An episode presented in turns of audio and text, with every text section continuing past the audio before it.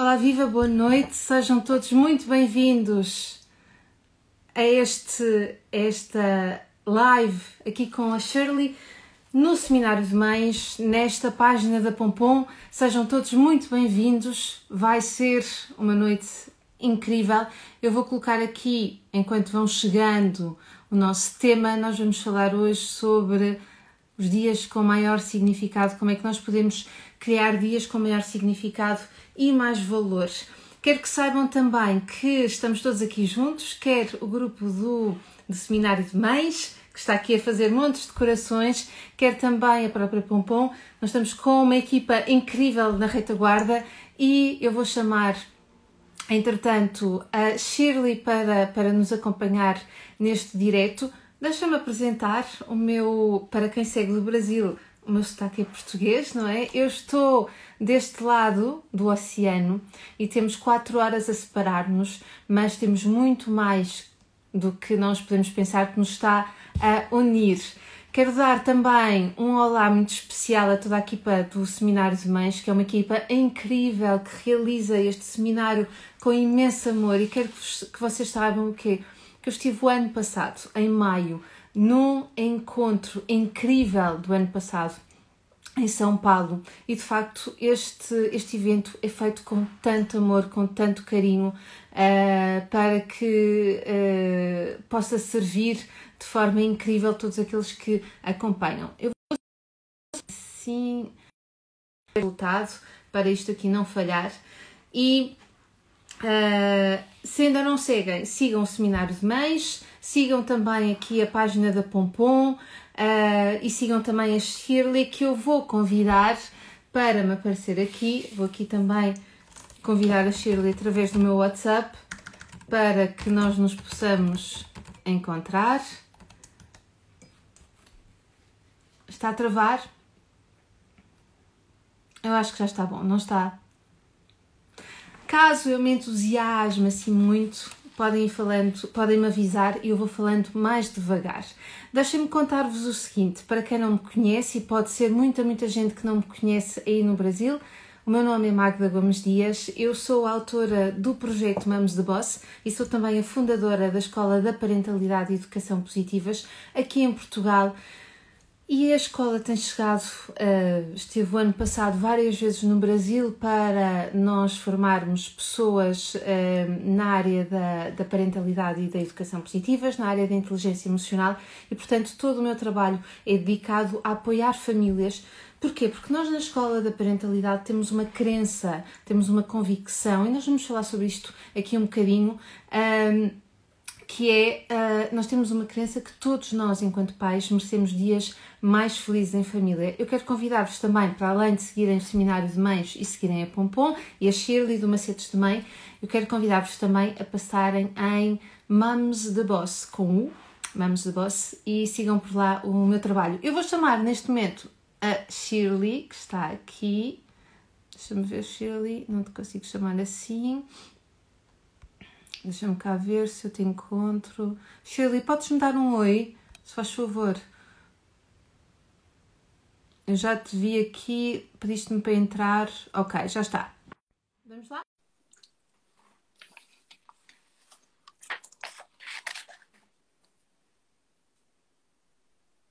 Oi! Oi. Olá, querida, estás boa? Tudo ótimo, e contigo também? Tudo ótimo. Como é que tu estás? Recuperada?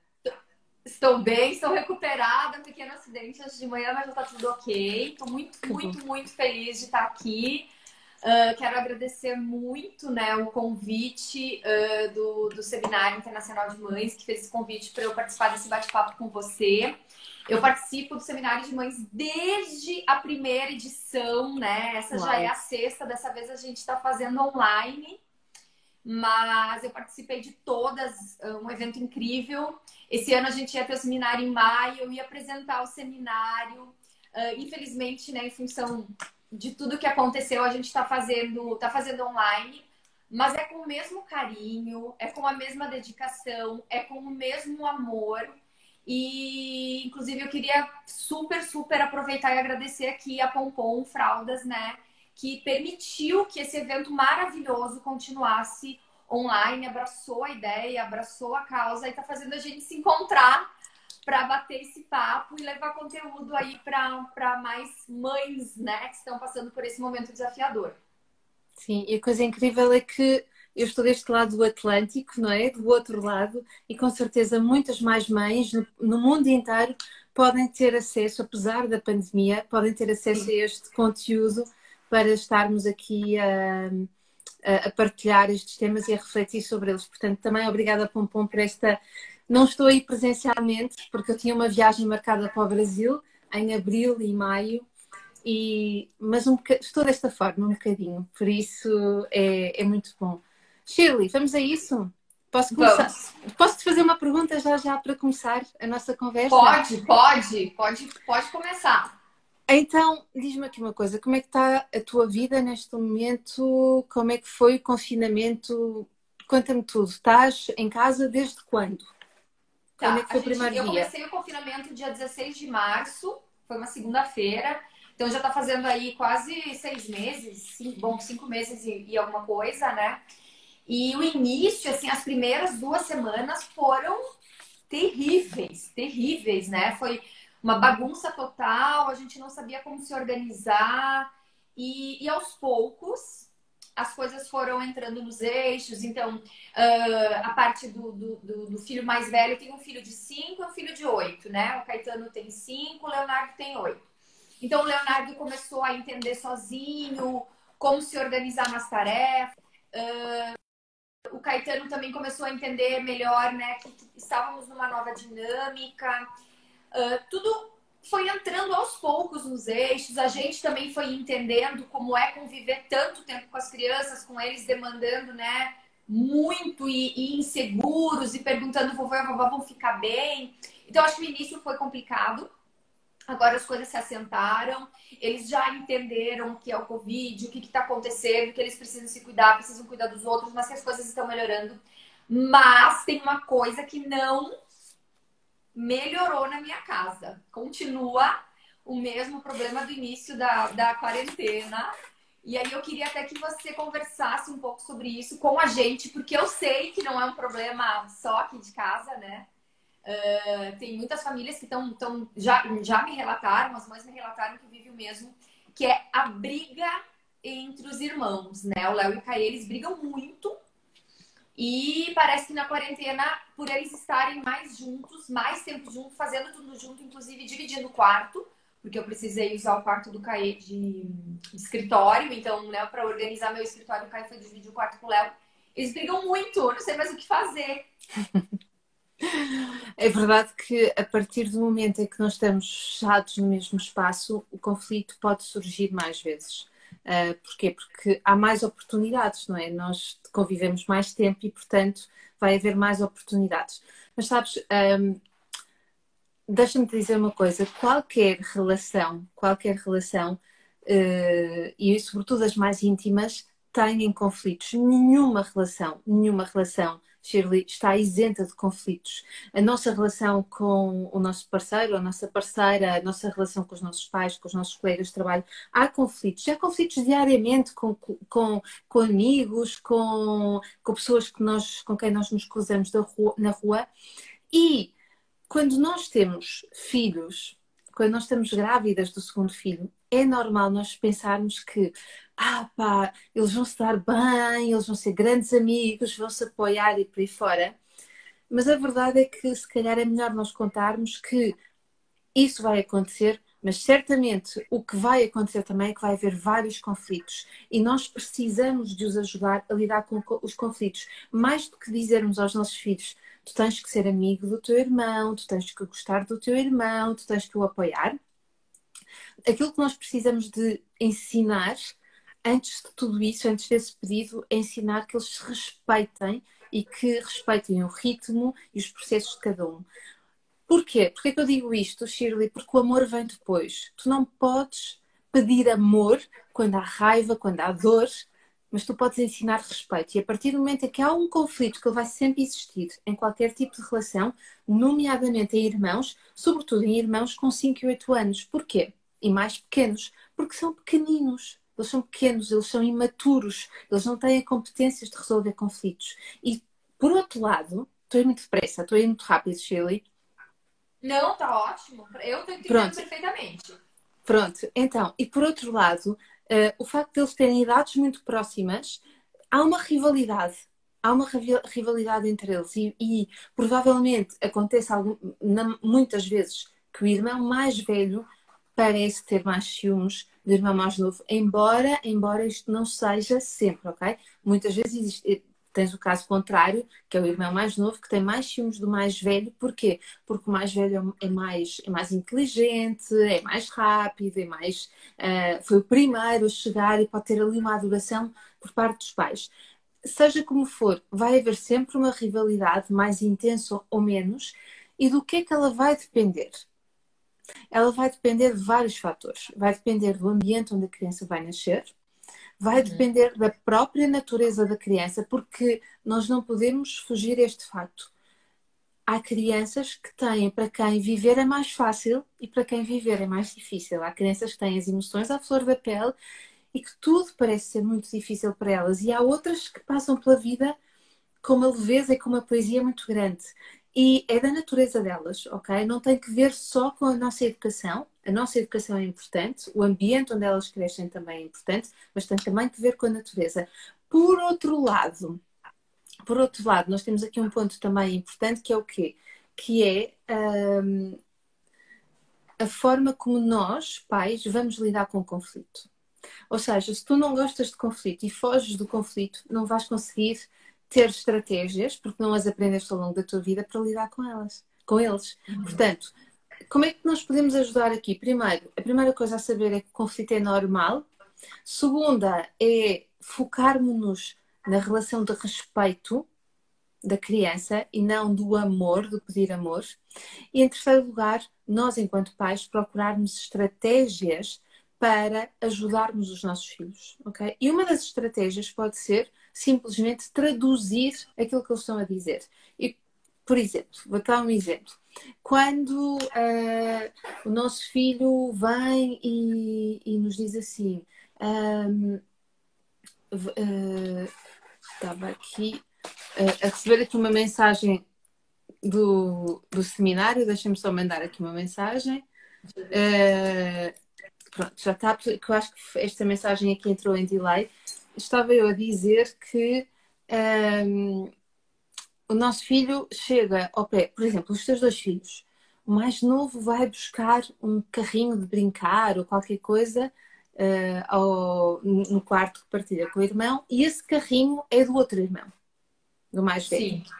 E o mais velho vem e diz: Não podes pegar nisso porque isto é meu, mas tu não estavas a brincar eu posso e qualquer coisa e tu és chamada a regular a situação. A primeira coisa que nós devemos fazer é não tomar partido. Não tomar partido, ok? Não podemos tomar partido. Porquê? Porque tu vais dizer um está certo e está errado. Aquilo que nós devemos procurar fazer, e eu sei que é difícil, porquê? Porque quando há brigas entre os nossos filhos, nós ficamos loucos. Aliás, o meu Sim. terceiro livro foi escrito justamente por causa disso, porque eu via tanta tristeza uh, na vida dos nossos dos, dos, pais com quem eu lidava, sabes? Por causa dos conflitos entre os irmãos, que uh, achei que devia mesmo escrever o livro. E então, a primeira coisa que nós devemos fazer é não tomar partido. Podemos perguntar o que é que se passa. Então perguntamos a, a um deles: olha, conta-me, porquê estás tão chateado com o teu irmão? Porquê estás a gritar com ele?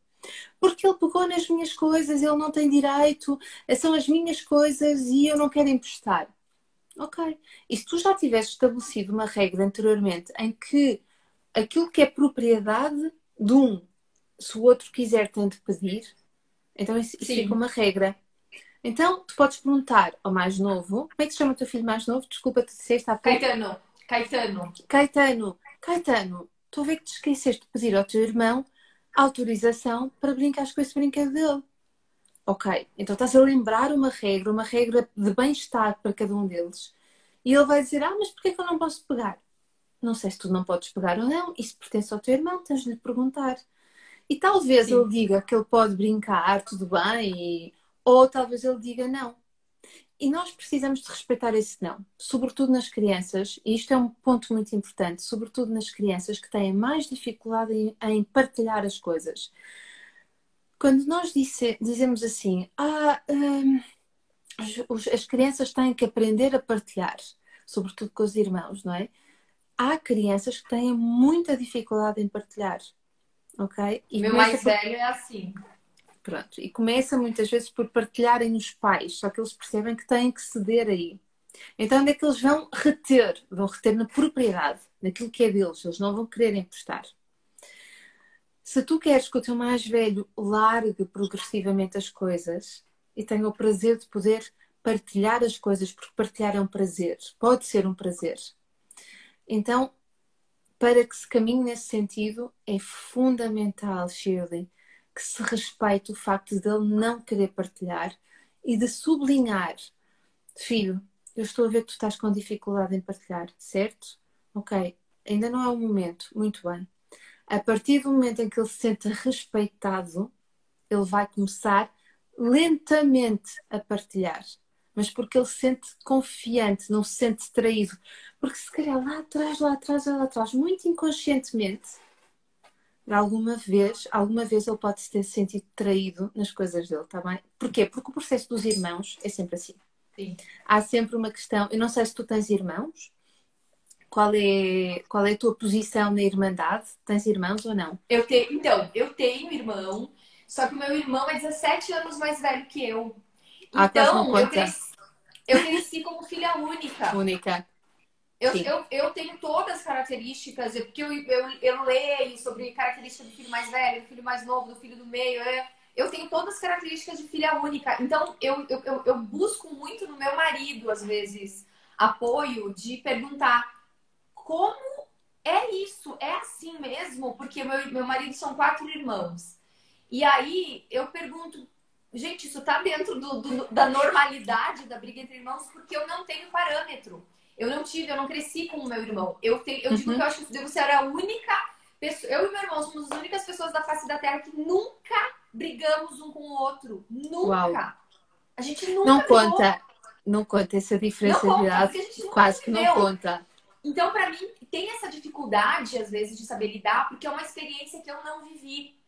Uh, e aí eu, eu, eu fico com o marido, e às vezes ele me acalma, e vem aquela coisa toda, né? Ele, ele entende um pouco mais. Mas o que às vezes também acaba acontecendo um pouco por aqui, eu até fiz um desabafo esses dias no, no Instagram e muitas mães uh, se identificaram, né? E às vezes é aquela coisa que a gente não tem muita, muita coragem para assumir, não fala, mas aí quando vê que alguém, né, que, que tem uma presença, às vezes nas redes sociais, expõe a sua humanidade, se coloca ali como errei, erro, gostaria de errar muito menos então, quando eu coloquei, quando eu expus essa situação que eu vou, eu vou falar agora, muita gente comentou que, que passa por isso também. E aí eu tenho uma pergunta uh, que você pode ser bem sincera, tá? Na sua resposta, não precisa ter dó.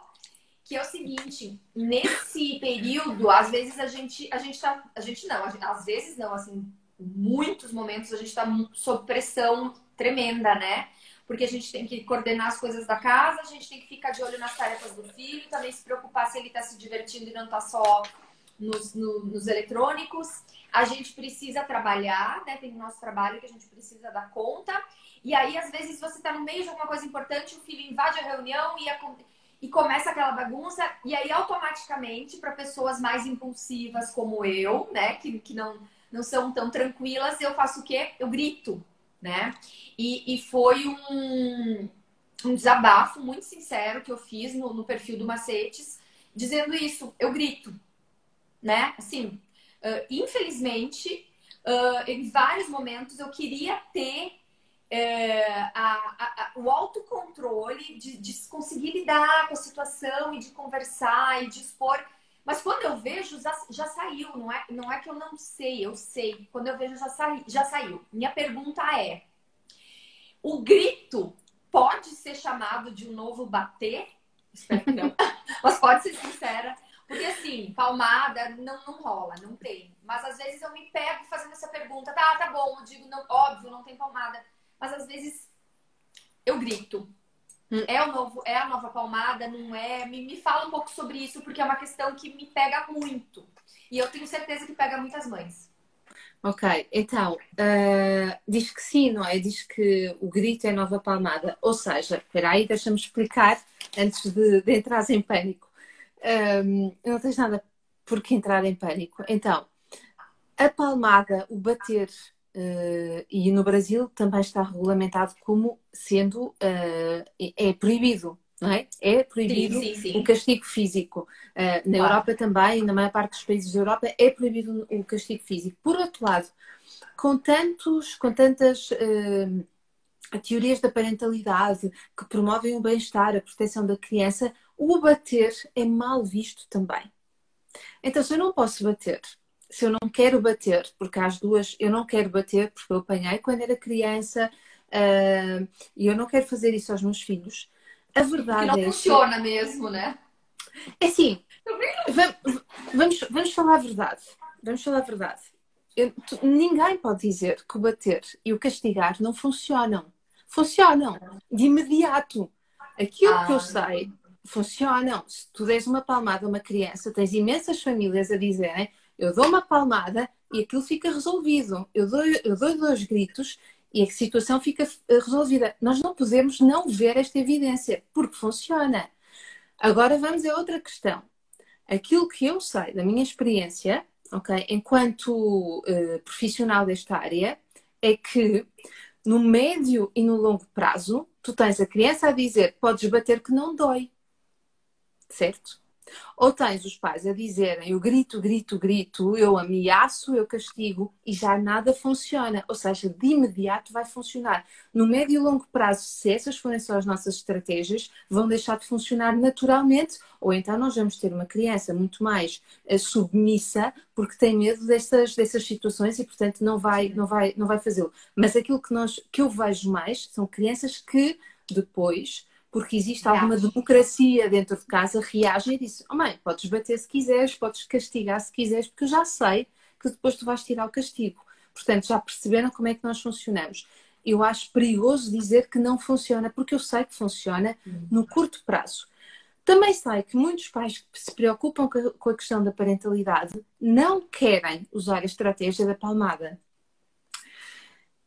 Porque usaram com eles, porque, enfim, só que, Shirley, o que é que nós encontramos? Encontramos muitos pais que não sabem como lidar com situações desafiantes porque não aprenderam. Porque até podem ter pais, eh, ter tido pais que eram calmos e assertivos e por aí fora, mas no meio que os rodeou, a maior parte das pessoas não era assim. Quando há um conflito, quando há uma quebra de uma regra, gritam, uh, falam alto, ameaçam, castigam. É portanto, nós crescemos a ver este género de comportamentos. E é natural que quando eu estou numa reunião e faço assim ao meu filho, agora não entras, só faço isto. Porque ele sabe que não pode entrar. Porque eu antes de ir para a reunião, eu avisei que vou ter uma reunião.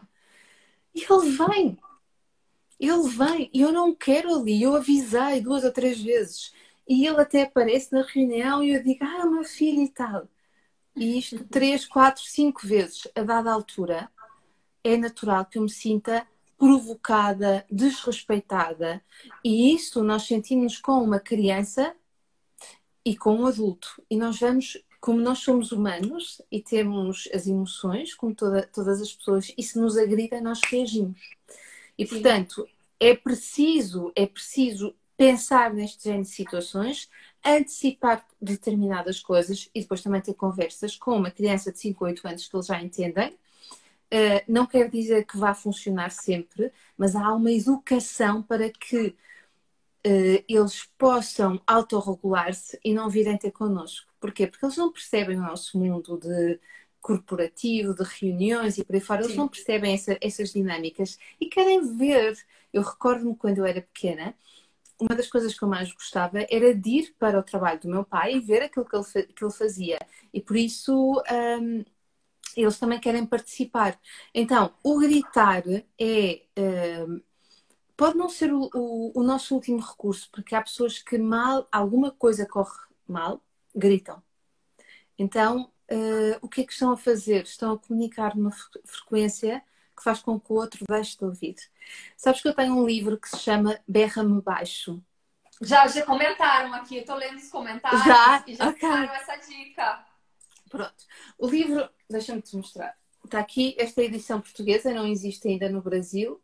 Espero que um dia venha a existir. Ah, tem que ver.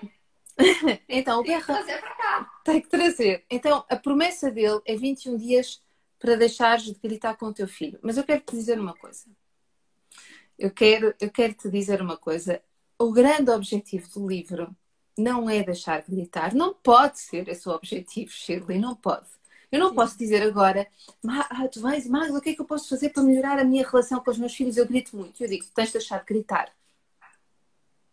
Prima- ao primeiro grito, tu vais ficar frustrada, desiludida e por aí fora. Não. Eu quero que tu te foques noutra coisa, que é o título, o título da nossa conversa. Quero que tu te foques em criar dias com maior significado e mais amor. E nesses dias com maior significado, existe muito menos gritos. Se tu vais gritar uma outra vez, não faz mal, faz parte do processo. Se calhar gritas com o teu marido de vez em quando porque estás chateada com ele e ah, pronto. E se calhar nem te culpas por teres gritado. Esqueces, bola para a frente. Se isso não for o, o recorrente dentro da nossa casa, nós tornamos-nos pessoas humanas, sabes? Não é, não é, não é tudo plain, não é tudo by the book, não é? Como dizem os livros. Ah, o título é uma provocação, o título do meu livro é uma grande provocação, mas logo no início do livro eu digo: o grande objetivo deste livro não é deixarmos de gritar. Vem, virá por acréscimo. O grande objetivo é nós podermos criar dias com maior significado. Porque, como eu dizia no início, na, na, na, no Mamos the Boss, lá na minha, lá na minha página, uh, eu acredito que todos nós, enquanto pais, merecemos ser muito, muito felizes em família. Às vezes não temos as, as estratégias para, para sermos. E, portanto, precisamos de aprender se. um, sabes, é que uh, parentalidade não é só sobre educar. A parentalidade tem uma tónica muito importante que tem que ver com uma grande autoobservação nossa, uma grande Uhum. autoescuta, não é? E depois o bom senso uh, e queremos ser melhores pessoas. Basicamente é isso. Ah, e um ponto também muito, muito importante que é um, aprendemos a comunicar. De que forma é que nós estamos a comunicar? Será que isso responde às nossas intenções? E se não responde, então como é que eu posso melhorar? Estamos sempre a aprender. Não sei se Sim. está a haver aqui algum tipo de questão. Tu tens É, acompanhado eu ia até falar ah, se tem alguma coisa do pessoal do, do seminário que tá, que tá dando uma olhada nas questões, pode mandar aqui no meu WhatsApp, Ana, ah, que, ou, ou, ou alguma das meninas, pode mandar aqui, que daí eu já faço a pergunta.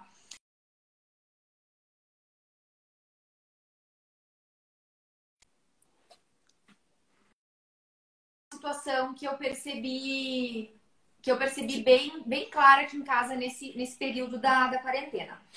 Eu tinha, né, um tempo atrás, o hábito de, de acordar muito cedo, acordar às 5 horas da manhã e fazer toda uma rotina de bem-estar para mim, enfim, uh, meditar, exercício físico, ler, fazer diário da gratidão, e me, sempre me fez muito bem. E eu parei desde a metade do ano passado. Eu tive uma, uma, questão pessoal bastante forte. Eu perdi meu pai na metade do ano passado, então bagunçou toda a minha vida. Eu acabei deixando a rotina de lado. E aí, quando começou a quarentena, eu, eu falei, poxa, está desafiador esse momento, né? Porque agora estamos todos acostumados, mas no início, você ser privado da sua liberdade. Uh, por exemplo, eu tô há seis meses sem encontrar minha mãe. Minha mãe mora em outro estado, não tenho como vê-la. Tô preocupada, ela mora sozinha. Então, assim, existem várias preocupações que a gente carrega, que não é só preocupação do dia a dia, né? Do, do, do da, da, bagunça da casa, do trabalho, mas são essas preocupações com quem tá longe.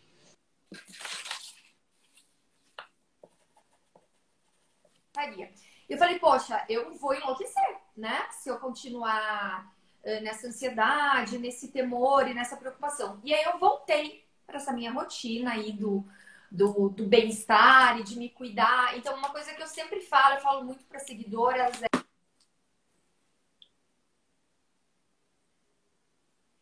Estar o dia se priorizando, que é uma coisa que eu faço muito por aqui.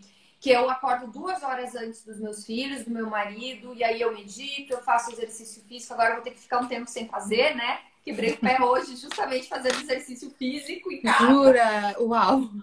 É, foi um. Eu, torci, eu virei num exercício e que acabou quebrando um ossinho. Mas eu estou ótima, sem dor, tá tranquilo, foi bem leve. E, e aí eu percebo, porque eu acho que uma coisa que eu queria ouvir um pouco de você isso, porque uma vez eu ouvi uma frase, não sei quem é a autora, mas eu adoro e eu trago ela para mim e eu acho que ela tá fazendo muita diferença nesse período, que é o seguinte: uh, eu não quero deixar para os meus filhos o que restou de mim. Eu quero deixar para os meus filhos o que há de melhor em mim. Então, às vezes, assim, parece um pouco egoísta. Nossa, tipo, é mãe, tem dois filhos, só que ela acorda se priorizando, né? Primeiro é ela, depois vem os filhos. Eu acho que é importante, porque eu preciso dar para eles o que eu tenho de melhor. E isso também de eu, de eu cuidar de mim, de buscar o que é importante para mim, o que me centra, o que me acalma, me ajuda também depois a, a chegar até eles de um jeito mais tranquilo, de um jeito mais equilibrado, começando o dia mais feliz. Eu não tô naquela correria, naquela, meu Deus, já tô atrasada, já tenho não sei o quê. Não, eu tô ok, eu tô bem. E aí a gente tem aquele nosso momento. E uma outra coisa que eu também é, busco fazer muito com os meninos é deixar claro para eles o que eu gosto de fazer uh, e que a gente pode fazer junto. Então, por exemplo, eu não sou a mãe do futebol, entendeu? Aquela mãe que vai correr, vai jogar futebol e vai. Não é meu. Agora, se ele quiser me chamar, eles quiserem me chamar pra gente pegar resto de lata, de caixa, colar, cola quente, purpurina, vamos montar um robô, vamos montar. Então, brincar com sucata, vamos ler, vamos cuidar da horta, tudo isso, eh, venha o que a gente faz. Então eu também tenho um pouco isso, assim, eu, eu, sou, um, eu sou bem sincera com os meus filhos de dizer tal coisa eu não gosto. Mas se você quiser fazer tal coisa, que eu também já sei o que eles gostam, tô super, super à disposição. Como funciona isso? Essa minha, essa minha sinceridade super real de dizer, filho, a mamãe não gosta de. Não, Shirley, não é por esse caminho. Olha, hum, eu acho que, que, acho não, nisso nós somos muito, muito parecidas, Shirley. Hum, alô?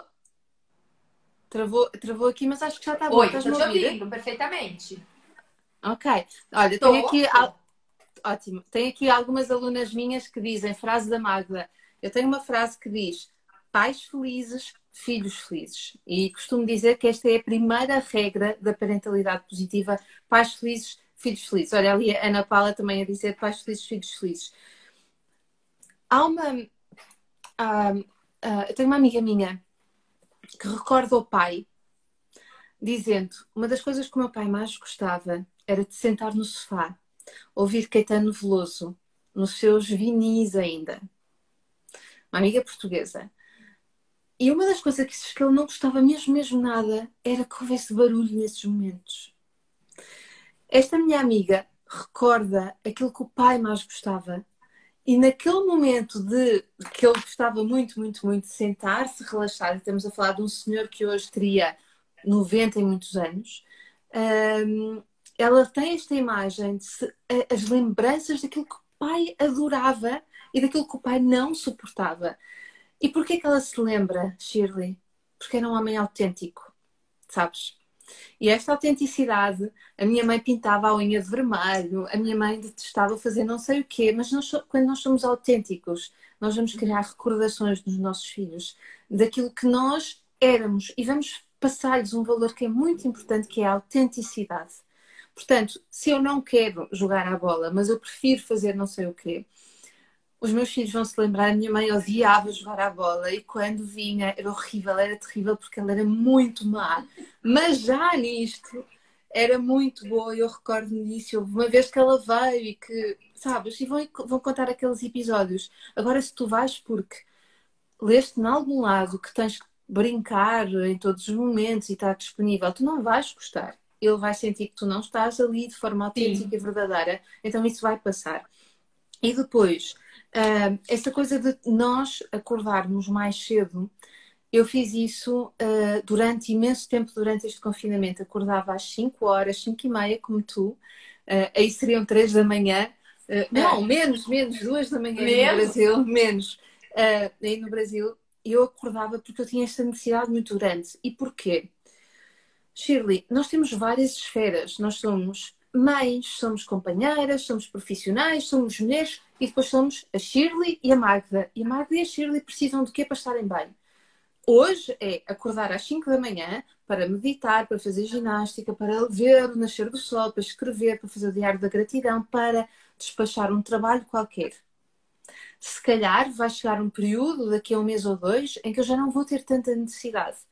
E eu posso aqui partilhar uh, uh, contigo e com as pessoas que estão aqui, que eu acordei durante muito, muito tempo durante este confinamento às 5 da manhã, até porque nós estávamos a chegar à primavera e o verão e os dias estavam, não é? E, portanto é bom acordar de manhã cedo. Só que eu reparei que eu estava a começar a deitar-me mais cedo que o meu marido. Porquê? Porque estava a ficar muito cansada à noite, estava a ficar com sono. Aí parei. Parei de acordar Sim. tão cedo.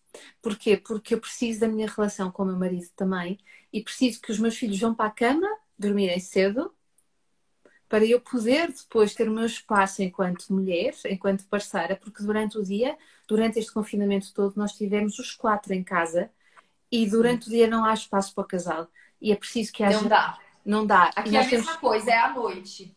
Então, à noite era o espaço para o casal, muitas vezes os dois deitados no sofá a ver um filme, ou eu a ler, e ele a ler também, outras vezes a conversarmos.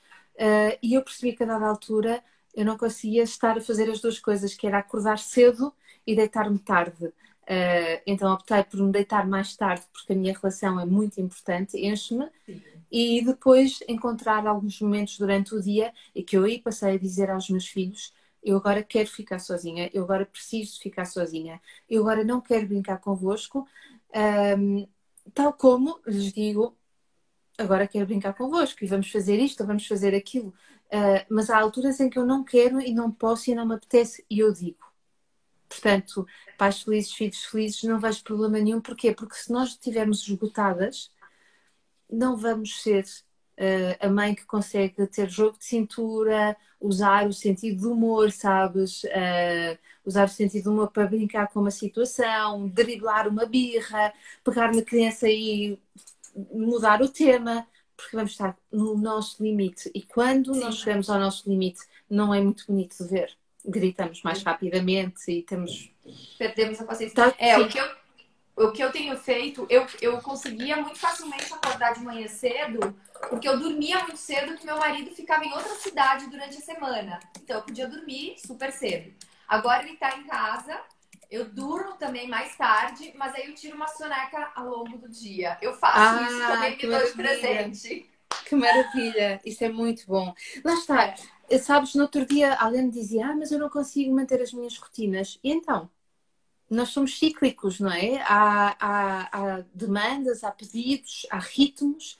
E o meu ritmo de verão não é o meu ritmo de inverno. E, portanto, não... É diferente não é? E, e, as circunstâncias, mais trabalho, menos trabalho, crianças mais a, a, pedirem mais, maior exigência na escola, o que seja, não podemos querer manter um ritmo se a nossa vida não tem esse ritmo também. Portanto, não nos podemos culpar em relação a isso. Magda, o papo tá uma delícia, mas eu preciso fazer uma pergunta aqui, porque a gente já tá correndo perto do final, daqui a pois pouco é. o Instagram nos derruba.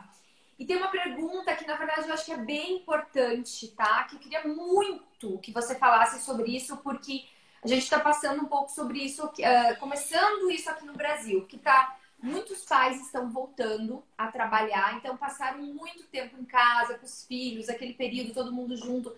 De vez em quando tinham umas discussões aqui, umas, né, umas discussões ali, mas houve uma aproximação muito forte entre pais e filhos. E agora, aos poucos, os pais estão tendo que precisar voltar a trabalhar, a ir mesmo para o trabalho, voltar para os seus escritórios e tal.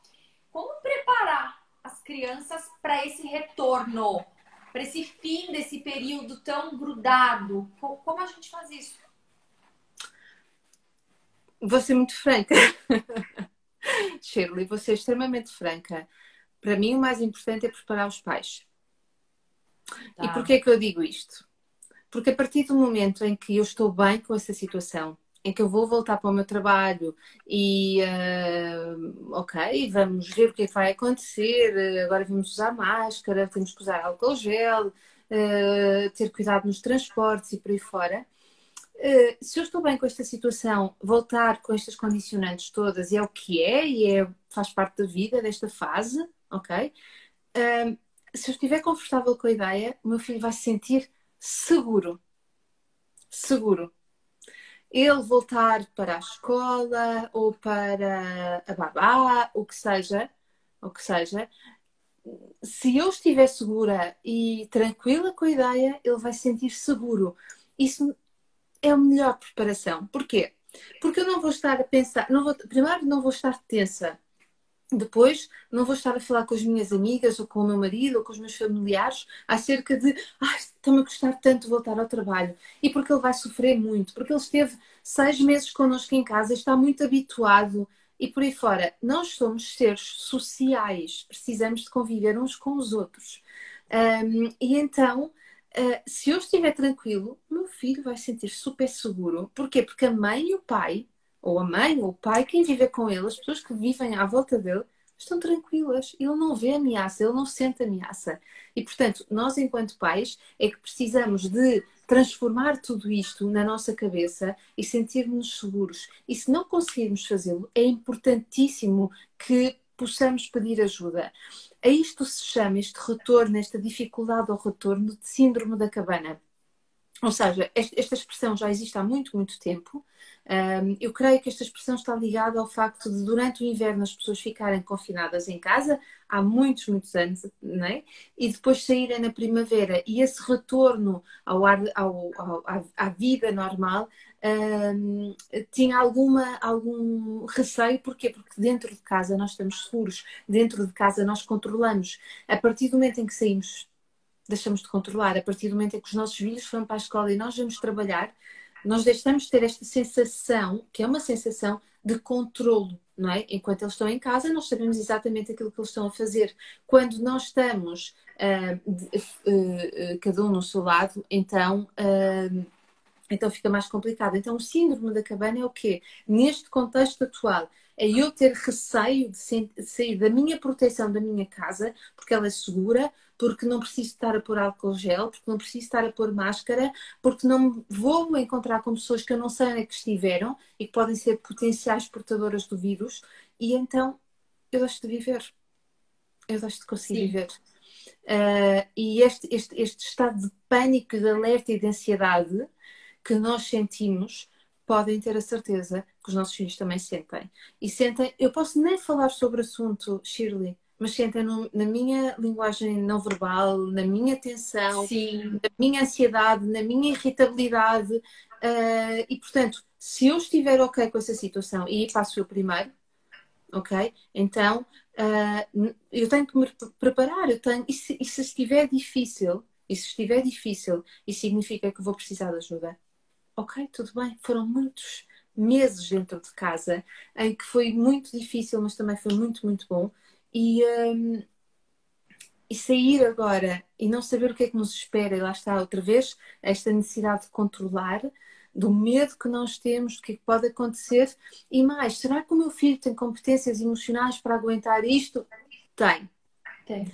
Tem. Tem, se tiver, se tiver, atenção, não tem porque tem não, tem se tiver um, pais ou as pessoas que estão com ele seguros daquilo que estão a fazer e adultos que, vão, que os vão receber na escola, pessoas boas, carinhosas, que estão lá para apoiar, para criar um ambiente seguro, amoroso e normal, com máscaras e tudo mais, mas normal. E portanto, a partir do momento em que eu estou segura com tudo isto, a criança passa à vontade.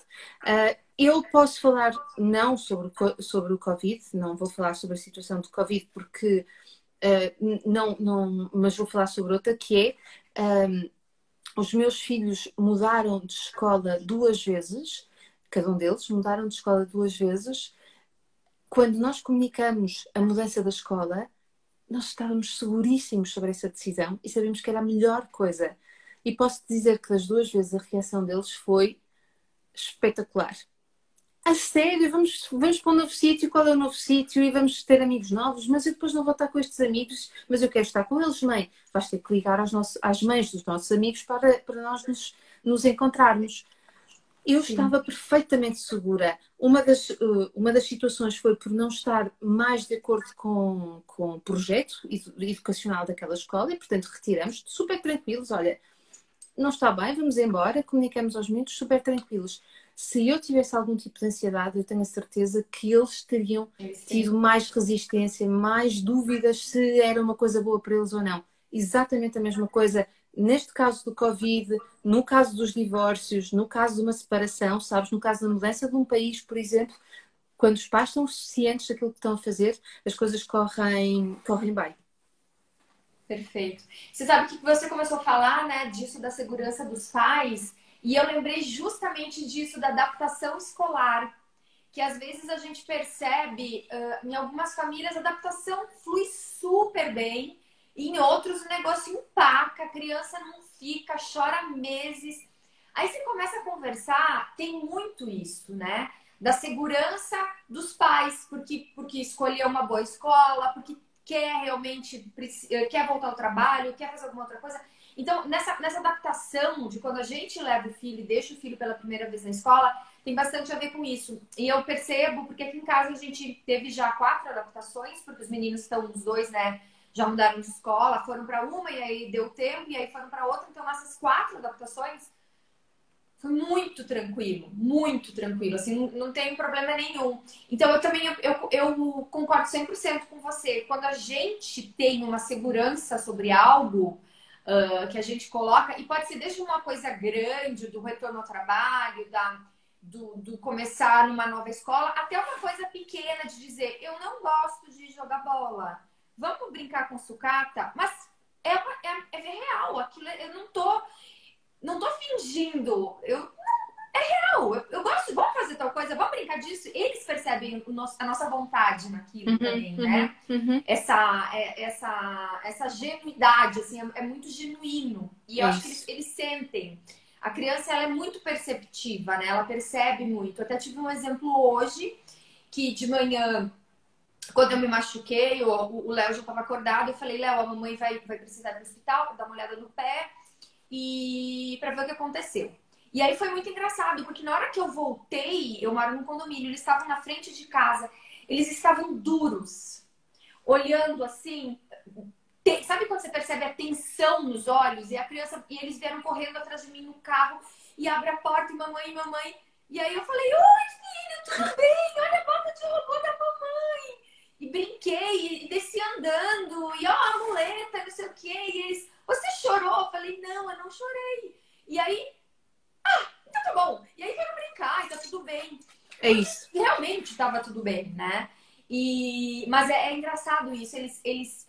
Engraçado não, é natural, né? Eles, eles, a segurança deles é a nossa. Ah, a felicidade não, deles é a nossa. Não pode haver dúvidas disso. Não pode. Sabes que no regresso às aulas há uma frase que muitos pais dizem que é ai, está tá a ficar tão crescido, podes parar de crescer. Ou custa mais a mim do que a ele a entrada na escola. Primo, eu digo, não pode dizer essa frase na frente de uma criança, não pode escrever essa frase nas redes sociais da criança já ler. A criança tem que crescer a criança foi feita para crescer, foi feita para explorar o mundo. Uh, eu entendo essas frases, são frases cheias de amor, são frases de que nós queremos aproveitar todos, todos os segundos. Mas uma criança não tem esta subjetividade que nós já temos. E, portanto, ela vai uh, assimilar as coisas ao pé da letra, ao pé da letra. E quando a mãe diz custa-me tanto, já foi para o primeiro ano, agora acabou uh, a brincadeira, já tem responsabilidades, a maior parte das crianças quer essa responsabilidade porque ela quer aprender. A criança nasceu para aprender, para explorar. E quando nós estamos tranquilos e sabemos que a escola é um lugar, é um lugar bom, onde eles vão fazer tantas aprendizagens, tantas coisas boas, por que, é que eu não vou estar segura, Shirley, não é?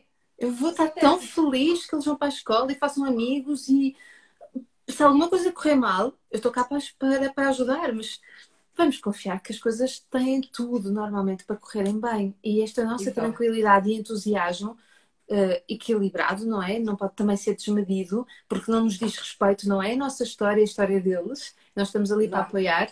Um, é, é, é muito bom vê-los assim a crescer. Eu acho, acho, acho incrível também. Eu gosto muito de ver esse desenvolvimento e essa, essa coisa que eles vão crescendo por si só, com o nosso apoio ali do lado, mas eles vão se desenvolvendo por eles. Mário, nosso papo tá uma delícia, mas eu tô com medo que o Instagram vai nos derrubar.